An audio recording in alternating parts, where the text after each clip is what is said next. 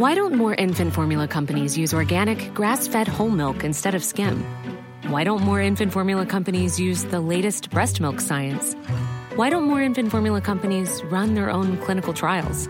Why don't more infant formula companies use more of the proteins found in breast milk? Why don't more infant formula companies have their own factories instead of outsourcing their manufacturing? We wondered the same thing. So we made ByHeart, a better formula for formula.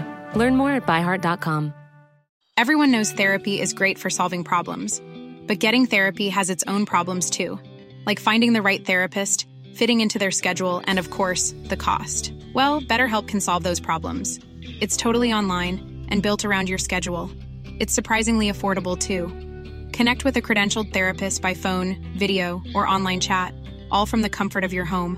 Visit betterhelp.com to learn more and save 10% on your first month. That's BetterHelp H E L P. Burrow is a furniture company known for timeless design and thoughtful construction and free shipping, and that extends to their outdoor collection. Their outdoor furniture is built to withstand the elements, featuring rust-proof stainless steel hardware, weather-ready teak, and quick-dry foam cushions. For Memorial Day, get 15% off your Burrow purchase at burrow.com slash ACAST and up to 25% off outdoor. That's up to 25% off outdoor furniture at burrow.com slash ACAST. Buenas noches, bienvenidos al Criminalista Nocturno.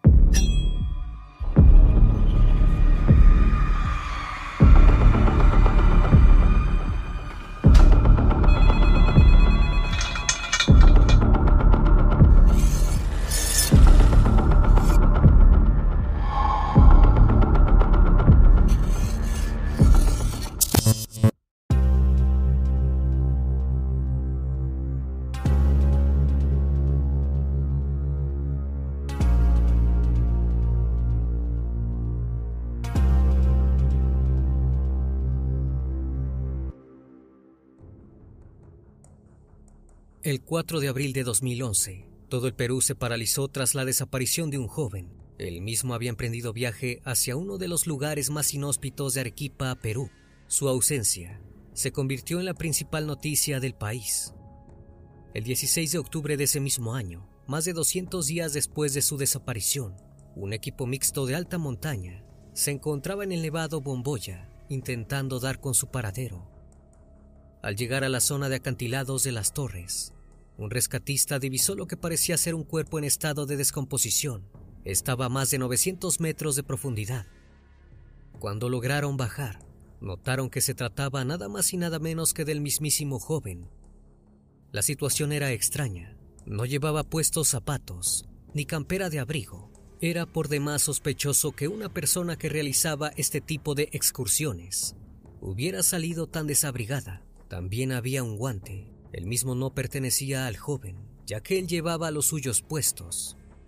La cosa no terminaba ahí. Los golpes en su cuerpo indicaban que había sufrido una caída libre, es decir, no había sido empujado únicamente por la influencia de la gravedad. Alguien lo había arrojado al vacío. El criminalista nocturno. Ciro Castillo llegó al mundo un 16 de mayo de 1984 en Perú. Por ser el primogénito, fue llamado de la misma forma que su padre, quien años después tuvo junto a su esposa Rosario García Caballero dos hijos más, Antonio y María García. Ciro se crió en una familia de clase acomodada. Su padre era médico cirujano, aunque también estaba interesado en la política. Desde que era un niño, Ciro demostró pasión por los estudios, pero su verdadero interés no eran los libros, sino la naturaleza. Se pasaba horas en los parques y en los bosques. Cuando egresó de la preparatoria, ingresó a la carrera de Ingeniería Forestal en la Universidad Agraria La Molina, ubicada en Lima. Allí conoció a muchas personas que compartían los mismos intereses que él, además de cosechar una gran cantidad de amigos. Cuando Ciro tenía 24 años se enamoró. La joven en cuestión se llamaba Rosario Ponce. Había nacido el 16 de octubre de 1986 y provenía de una familia de clase alta. Rápidamente comenzaron a salir. Juntos hacían lo que más les gustaba, excursiones para conocer más de cerca la naturaleza del país.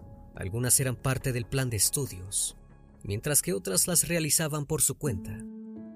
Cuando el primer trimestre del año 2011 estaba por terminar, Ciro y Rosario decidieron emprender un viaje hacia el Valle de Colca, en Arequipa. Querían conocer el famoso Cañón del Colca. Era un célebre destino turístico. Miles de personas lo visitaban todos los años.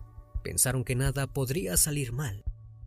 A fines de marzo, cargaron sus mochilas de viaje y partieron desde Lima hacia la ciudad de Cusco, la capital del imperio inca. Recorrieron gran parte del sur del país. El 31 de ese mismo mes, llegaron a Arequipa. Primero pararon en la Ciudad Blanca. Recorrerían todo el Colca, desde el distrito de Madrigal hasta Tapay. Todo parecía marchar a la perfección. El 3 de abril, Ciro telefoneó a su madre para avisarle que se encontraba bien. Le comentó cuál era el tramo restante del viaje y le notificó que retornaría a Lima el 10 de ese mismo mes. Estaba ansioso por ayudar a su padre en el proceso electoral de ese año. Al día siguiente, Ciro y Rosario llegaron a la provincia de Cailoma, donde se ubica el famoso cañón del Colca. Hablaron con los lugareños, se tomaron fotografías y decidieron realizar una caminata. La misma debía guiarlos a su destino. No obstante, basados en sus extensos conocimientos de la geografía peruana, los jóvenes decidieron tomar un camino alternativo. Luego de circular durante varias horas, notaron que no tenían idea de dónde se encontraban. Rosario le comunicó a Ciro que estaba agotada y que no tenía energías para seguir el tramo. Ciro pensó que debían retomar la ruta recomendada, encontrar el sendero adecuado, pero estaba completamente perdido. Lo mejor era ir hacia el pueblo en busca de ayuda. Se despidió de Rosario con un beso y se perdió entre las rocas. Las horas pasaron y la muchacha no obtuvo noticias de su novio. El tiempo se convirtió en días. Al ver que Ciro no regresaba, Rosario intentó caminar un poco para buscar ayuda, pero se encontró más perdida que antes. También se le acabó la comida por lo cual comenzó a alimentarse de hierbas e insectos. Con la poca batería que le quedaba, envió un mensaje de texto a uno de sus mejores amigos. En el mismo decía que se había perdido y que necesitaba ayuda. Mientras Rosario sufría de la inmensa soledad, tanto sus padres como los de Ciro se encontraban sumamente inquietos. Decidieron ir a la comisaría. Debido al mensaje que la muchacha había enviado a su amigo, la hipótesis de secuestro quedó descartada. Los agentes los declararon como desaparecidos y la búsqueda inició automáticamente. La policía se contactó con una brigada de rescate conformada por 14 especialistas. Debían volver sobre sus pasos, averiguar en qué momento Ciro y Rosario se habían desviado de su camino. Cuando llegaron a la zona, algunos pobladores escucharon la historia y se preocuparon. Pensaron que probablemente habían buscado refugio en una de las cuevas del valle, escapando de los peligrosos pumas que habitaban la zona. Se propusieron como voluntarios en la búsqueda. Los habitantes también advirtieron a la brigada de rescate sobre una cosa. El lugar en el que creían que estaba Ciro y Rosario era de difícil acceso, un recorrido complejo, incluso para aquellos que tienen experiencia en trekking. No obstante, todos observaban una única esperanza, la de que los dos jóvenes aún se encontraban con vida. El 13 de abril, diez días después desde la última comunicación con la joven, un grupo de policías, rescatistas y pobladores se acercaron a las quebradas cercanas al Nevado Bomboya. Allí divisaron una intensa escena. Rosario yacía tirada sobre el suelo, entre las rocas. Si bien estaba viva, su estado era deplorable. Tenía las manos entumecidas por el frío y algunas contusiones. Rápidamente los médicos acudieron al lugar para asistirla. Notaron que presentaba un cuadro de desnutrición y deshidratación. También tenía las retinas dañadas. Cuando vio a los bomberos que llegaron a rescatarla, Rosario entró en una profunda crisis de nervios. No quiso hablar con nadie que no fueran sus padres. Tampoco quiso dar datos sobre Ciro fue trasladada de Arequipa a Lima para ser internada en una clínica privada. Con el correr de los días, Rosario comenzó a recuperarse. Bajo presión, Rosario accedió a dar las primeras declaraciones. manifestó que la noche que se perdieron en el valle, divisaron unas luces a lo lejos, pero por seguridad decidieron que irían hacia allí en la mañana. Al día siguiente, Ciro quiso ir a investigar, pero Rosario seguía muy cansada, por lo cual se quedó en la quebrada. Con el correr de las horas, Rosario pensó que Ciro la había abandonado. Estaba un poco ofuscada, no obstante, declaró la que estimaba que era la ubicación de su novio, entre los distritos de Tapay y Madrigal. El 19 de abril, la joven sobrevoló en un helicóptero de la policía el valle de Colca. Parecía dispuesta a ayudar en la búsqueda. Lo hizo con ayuda de su madre, un médico y una psicóloga, ya que su salud mental aún era muy frágil. Sin embargo, no encontraron a Ciro. El personal de homicidios y secuestros de la Policía Nacional del Perú coordinó con la Fiscalía para abrir una carpeta de investigación por la desaparición del joven. Esto les permitiría mantener la búsqueda durante más tiempo. Al recibir esta noticia, Rosario se indignó. No le gustaba que la ausencia de Ciro se hubiera vuelto un asunto judicial. Dijo que no regresaría a Arequipa para ayudar con la búsqueda. En lo que a ella constaba, él había abandonado. If you're looking for plump lips that last, you need to know about Juvederm lip fillers. With Juvederm Volbella XC and Juvederm Ultra XC, your lip look, whether it's subtle or bold, can last up to one full year with optimal treatment and no additional maintenance. Find a licensed specialist and see if it's right for you at juvederm.com today. That's J U V E D E R M.com. Add fullness to lips in adults over 21 with Juvederm Volbella XC or Juvederm Ultra XC. Do not use if you have severe allergies or a history of severe allergic reactions, or if you're allergic to lidocaine or the proteins used in Juvederm. Tell your doctor if you have a history of scarring or taking medicines that decrease the body's immune response or that can prolong bleeding. Common side effects include injection site redness, swelling, pain, tenderness, firmness, lumps, bumps, bruising, discoloration, or itching. As with all fillers, there's a rare risk of unintentional injection into a blood vessel, which can cause vision abnormalities, blindness, stroke, temporary scabs, or scarring. For full important safety information, visit juvederm.com.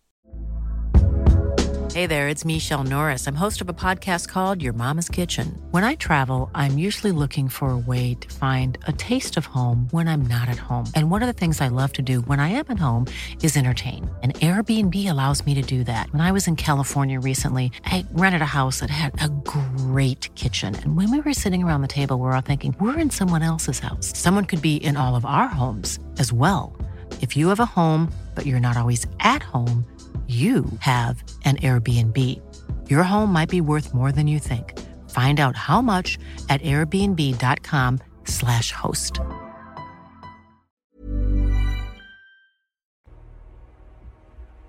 La negativa de la joven despertó una inmensa furia en el padre de Ciro, eso sumado a que habían investigado la zona durante varios días y no habían hallado ni rastros del joven, derivó en una gran desconfianza para con su nuera. La noticia de la desaparición de Ciro se volvió de carácter nacional. La prensa contaba los avances del caso todos los días y no pasaron por alto el hecho de que el personal de investigación de homicidios y secuestros de la Policía Nacional del Perú se hubiera implicado en el caso. Todos los ciudadanos comenzaron a ver con malos ojos a Rosario. No les parecía normal que la muchacha hubiera desertado de la búsqueda. Se sumaron al pedido del padre de Ciro. Todos querían que fuese investigada. Mientras el caso se volvía mediático, Ciro seguía sin aparecer. Convencido por la desesperación, el padre declaró a los medios de comunicación que estaba dispuesto a pagar una recompensa de 10 mil soles para aquel que encontrase a su hijo. Pero esto resultó una mala idea. El hombre recibió decenas de llamadas falsas de gente que quería recibir la recompensa. La madre de Ciro, cada día más preocupada, pidió al presidente de aquel entonces, Alan García, que emitiera una orden para que el ejército ayudase en la búsqueda. El hombre accedió, dispuso a 50 miembros para que viajaran hasta el lugar y continuasen con las labores. Durante una conferencia de prensa, la madre de Ciro dijo que sentía que su hijo estaba vivo, malherido y luchando por sobrevivir. Entre las lágrimas, aseguró que la estaba llamando, pidiéndole ayuda. El caso de Ciro causaba empatía en todos los sectores de la sociedad. Todos querían encontrarlo. Así fue como los hinchis, policías rescatistas de zonas agrestes, se sumaron a la búsqueda. Comenzaron una nueva investigación en espacios aún no explorados. Luego de 48 días de la desaparición de Ciro, la policía halló algunos accesorios que podrían haber pertenecido al joven. Fueron sometidos a pruebas de ADN. La Junta de Fiscales Provinciales de Arequipa comenzó a evaluar la posibilidad de que se hubiera cometido un crimen. Le pidieron a Rosario la ropa que Ciro había llevado en su mochila durante el viaje, pero la mujer se negó. Tampoco quiso proporcionar muestras de cabello para análisis. Semanas después, la fiscalía descubrió que Rosario había realizado una llamada los días que estuvo perdida en el Nevado de Bomboya. Este dato levantó sospechas, ya que la joven había declarado no tener batería y solo haber utilizado su celular para enviar el mensaje pidiendo ayuda. Rosario recibió una citación de la fiscalía. La misma tenía fecha del 3 de mayo de 2011. Debía aclarar las dudas que habían surgido en ese último mes y participar en la reconstrucción de los hechos pero la mujer no apareció. Justificó su accionar mediante certificados que indicaban que su salud mental no se encontraba bien. Nadie creyó esto. Las citaciones siguieron llegando y Rosario las siguió rechazando. Todas las miradas se posaron sobre ella. El 4 de julio, Jesús Fernández, presidente de la Junta de Fiscales, indicó que tenían la potestad de obligar a Rosario a participar en la reconstrucción de la desaparición Tres días después, el padre de Ciro tomó una actitud drástica. Presentó de manera formal una denuncia contra la joven por el presunto homicidio de su hijo. El documento la acusaba directamente de su deceso. Pero la justicia comenzó a perder interés por la desaparición de Ciro. El Ministerio Público sentenció que de no encontrarse el cuerpo, se tendría que archivar el caso. Lejos de preocuparse por la posibilidad de que el cuerpo de su novio jamás se encontrase, Rosario arremetió contra él en televisión. Dijo que diera la cara si era hombre, ya que claramente la había abandonado.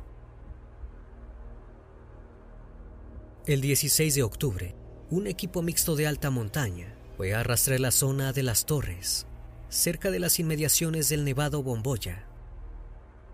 Un rescatista llamado Eloy Casia Cárdenas divisó un cuerpo en la saliente del acantilado, el cual tenía 900 metros de profundidad. Se trataba del mismísimo Ciro, que ya llevaba 202 días desaparecido. Se encontraba en posición fetal, con una sudadera roja, una cadena de oro y un reloj que Rosario le había regalado. La situación era por demás extraña. Ciro no estaba propiamente abrigado para hacer una excursión por la montaña, ni siquiera llevaba zapatos. Lo más raro fue que cerca de donde se halló su cuerpo había un guante que no pertenecía a él era el mismo modelo que el que llevaba Rocío cuando la encontraron. La noticia causó furor en el país. Si bien se alegraron por el hallazgo, también se entristecieron por lo evidente. Ciro no estaba vivo.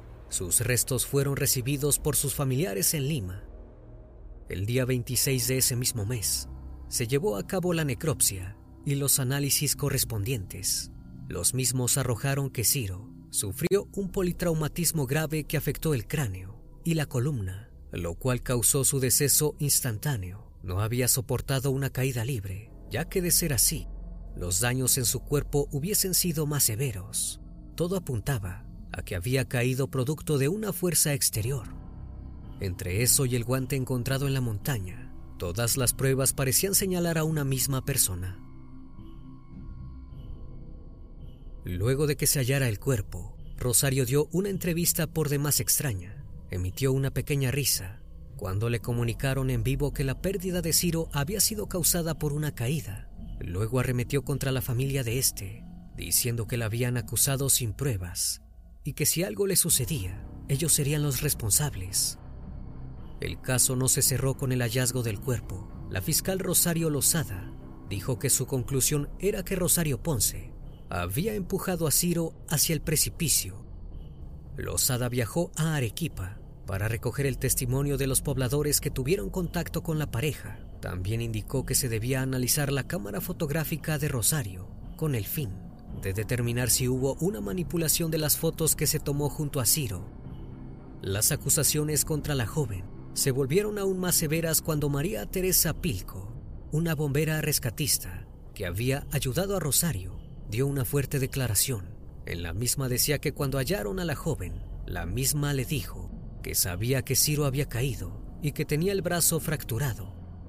El proceso contra Rosario pasó a una segunda etapa. Lozada debía presentar pruebas ante el juez, Giancarlo Torreblanca, que evidenciara que Rosario debía ser investigada como principal sospechoso por la pérdida de Ciro. Principalmente, tenía que indicar con qué parte del cuerpo lo había empujado o si había utilizado algún objeto. La fiscal pidió la prisión preventiva para Rosario, pero no se cumplió, ya que no había peligro de fuga. Los familiares de la joven arremetieron fuertemente contra Lozada, puesto que decían que había tomado partido acusándola en vez de intentar descubrir qué había pasado concretamente con Ciro. El nuevo código de la ley de Perú establecía que la fiscal contaba con tan solo 120 días para probar sus sospechas. Luego de eso, podía pedir 60 días más. Si el caso era considerado complejo, podría extenderse hasta ocho meses. Pero la justicia no estaba del lado de los Castillo. Para el 29 de mayo de 2013, se dio por concluida la investigación. La fiscal Lozada no obtuvo pruebas suficientes para acusar a Rosario por el presunto homicidio. Tampoco pudo probar que la joven había armado una estrategia para deshacerse de Ciro. Tras cinco horas de deliberación, los jueces superiores, Sandra Lazo de la Vega, Fernán Fernández y Héctor Huanca, argumentaron que al no haber evidencias, que demostraran que Rosario empujó a Ciro hacia el abismo. El caso debía ser archivado. Los padres del joven no quedaron satisfechos. El padre de Ciro dijo que apelaría y que nunca dejaría de buscar la verdad sobre lo que le había pasado a su hijo. Resaltó la incompetencia del Estado peruano. Recalcó que había alrededor de 200 pruebas directas e indirectas para acusar a Rosario. Entre ellas se encontraban el guante que no pertenecía a su hijo, encontrado en el lugar de su deceso, y las llamadas que había realizado la joven mientras estaba sola en la quebrada. En septiembre de ese mismo año, la segunda sala de apelaciones de la Corte Superior de Justicia de Arequipa archivó de manera definitiva la denuncia por homicidio presentada por la familia de Ciro contra Rosario. El cuerpo del muchacho fue enterrado en el cementerio de Manfred de Huachipa. El país entero lamentó su pérdida Indignado ante el accionar de la justicia, el señor Ciro Castillo Rojo Salas incursionó de manera oficial en la política. Su primera experiencia fue con el Partido Acción Popular en el 2014, el cual no sacó los suficientes votos para entrar en el Congreso. Durante los siguientes años, el hombre sufrió otra dolorosa pérdida. La madre de Ciro falleció el 24 de abril de 2016 en el Hospital Edgardo Rebagliati, en Lima. Jamás dejó de exigir justicia por su hijo. La pérdida de su esposa solo lo incentivó a seguir luchando por un país más justo. En octubre de 2017 se sumó junto a Alianza para el Progreso, pero tampoco ocupó ningún puesto. En 2022 se asoció al Partido de Perú Libre, si bien fue de los más votados, no ganó ninguna butaca en el Congreso. Rosario, por su parte, salió airosa de la situación comenzó una relación con Víctor Carlos Cabrera, el hijo de quien había sido su abogado. El joven había sido levemente implicado en el caso de Ciro, ya que había sido pareja de Rosario en el pasado. Se llegó a pensar que había tomado las fotografías durante el viaje al cañón del Colca. Sin embargo, al igual que todo lo relacionado con el deceso de Ciro, la sospecha quedó en la nada. Rosario y Víctor se casaron el 12 de septiembre de 2015 en una ceremonia privada la muchacha intentó vivir el resto de su vida alejada de la sociedad que la seguía observando. El relato inspiró la miniserie Ciro el Ángel del Colca, la cual se estrenó en 2013 por América TV. Los capítulos se centraban en las vivencias de un padre que trataba de encontrar a su hijo. El caso también quedó impregnado en la cultura popular, al punto de que muchas personas prefieren no acercarse más a la zona del Nevado Bomboya, ya que creen que podría estar maldito. Los más escépticos tampoco van, temen perderse y que nadie los encuentre. No obstante, El verdadero misterio es, ¿qué pasó con Ciro aquel 4 de abril de 2011? El caso permanece archivado, juntando polvo en lo más profundo de los cajones del Poder Judicial, al igual que cientos de crímenes sin resolver. Solo Rosario sabe qué ocurrió realmente. Todo el Perú se pregunta si puede dormir tranquila o si su conciencia la perturba durante las noches. Si hay otra versión de la historia, el país entero espera que algún día se anime a contarla. Planning for your next trip? Elevate your travel style with Quince. Quince has all the jet setting essentials you'll want for your next getaway, like European linen, premium luggage options, buttery soft Italian leather bags, and so much more. And is all priced at 50 to 80% less than similar brands. Plus, Quince only works with factories that use safe and ethical manufacturing practices. Pack your bags with high-quality essentials you'll be wearing for vacations to come with Quince. Go to quince.com/pack for free shipping and 365-day returns. Una vez más, estimado público, agradezco su compañía. Gracias por brindar un espacio de su tiempo para conocer un caso más de este canal. Si aún no estás suscrito, te hago la cordial invitación a que lo hagas y formes parte de esta gran comunidad. Esto es El Criminalista Nocturno. Hasta la próxima emisión. Buenas noches.